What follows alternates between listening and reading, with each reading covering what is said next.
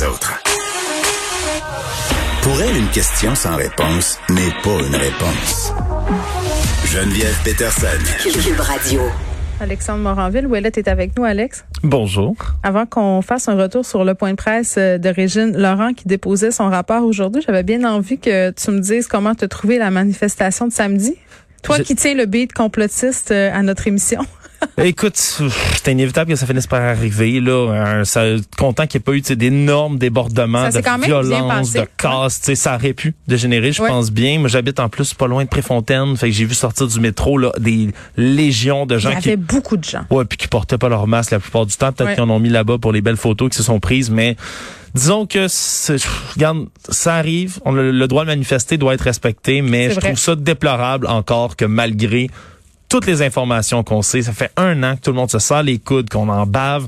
On, on, peut plus nier là, que les mesures qu'on prend, par exemple, vont aider à freiner la COVID. On a pu, on, le sait là, c'est prouvé. Les, les autres provinces qui relâchent leurs mesures, c'est arrivé en Ontario. On a vu qu'est-ce qui est arrivé.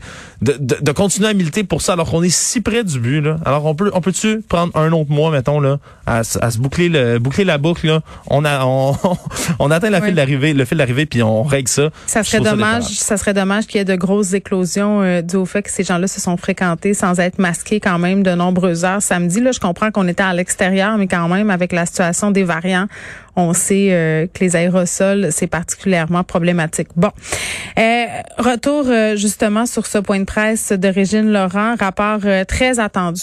Oui, exactement. Là, le fruit de deux ans de travaux quand même, ça avait débuté, on s'en souviendra, là, en avril 2019, suite au décès tragique de la petite fillette qu'on avait appelée la martyre de Granby.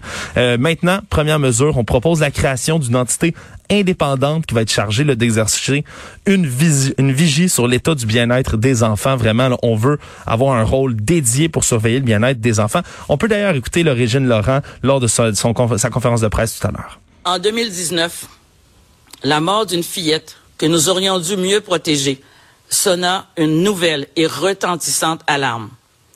L'indignation de la population fut à ce point forte qu'elle marqua un point de bascule. Les choses devaient désormais changer.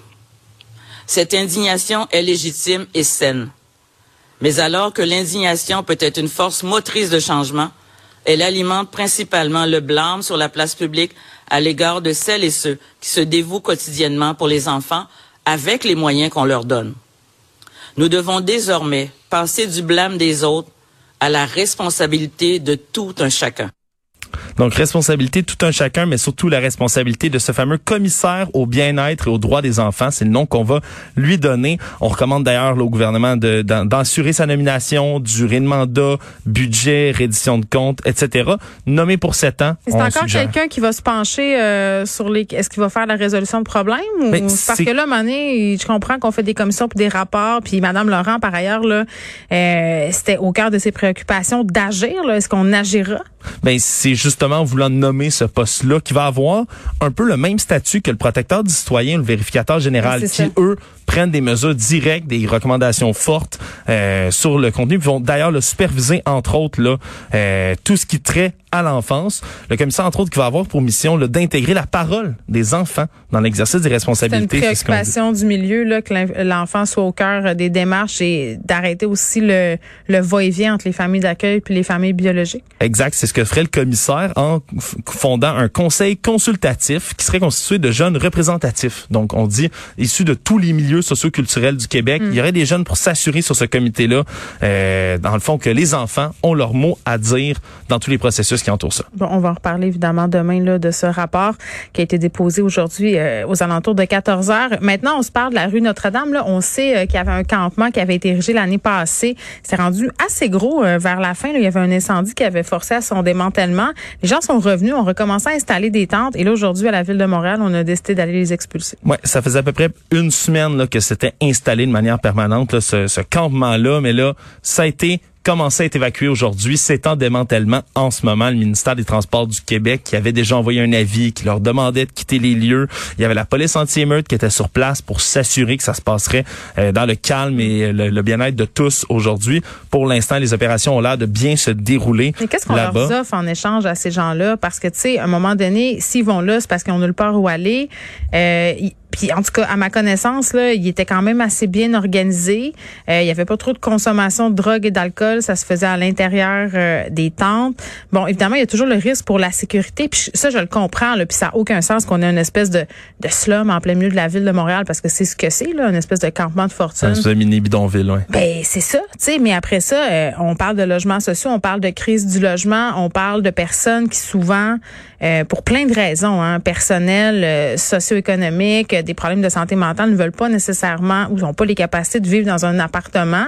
Eh, on les met où ce monde-là, Alex, à un moment donné? Ben, du côté de la ville de Montréal, on assure que chaque personne va avoir une place d'hébergement, que leurs biens vont être entreposés quelque part de sécuritaire. ça, toi, que biens entreposés, tu sais, puis qu'on non, dise, non, c'est certain. ton chien, là, euh, regarde, tu pourras pas là. Tu sais, c'est parce que c'est des situations qui sont éminemment complexes. Mm-hmm, c'est sûr. Mais du côté de la ville, on dit qu'on peut pas tolérer ce genre de campement-là. Entre autres, tu le dis, les risques d'incendie, ben c'est ce qui est arrivé la première fois.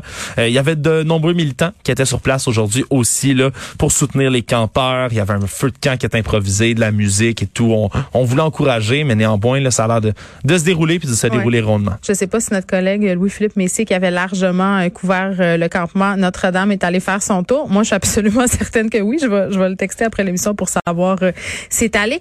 Euh, tu voulais qu'on se parle du vaccin Johnson Johnson? Oui, parce que c'est tombé là pendant ton émission.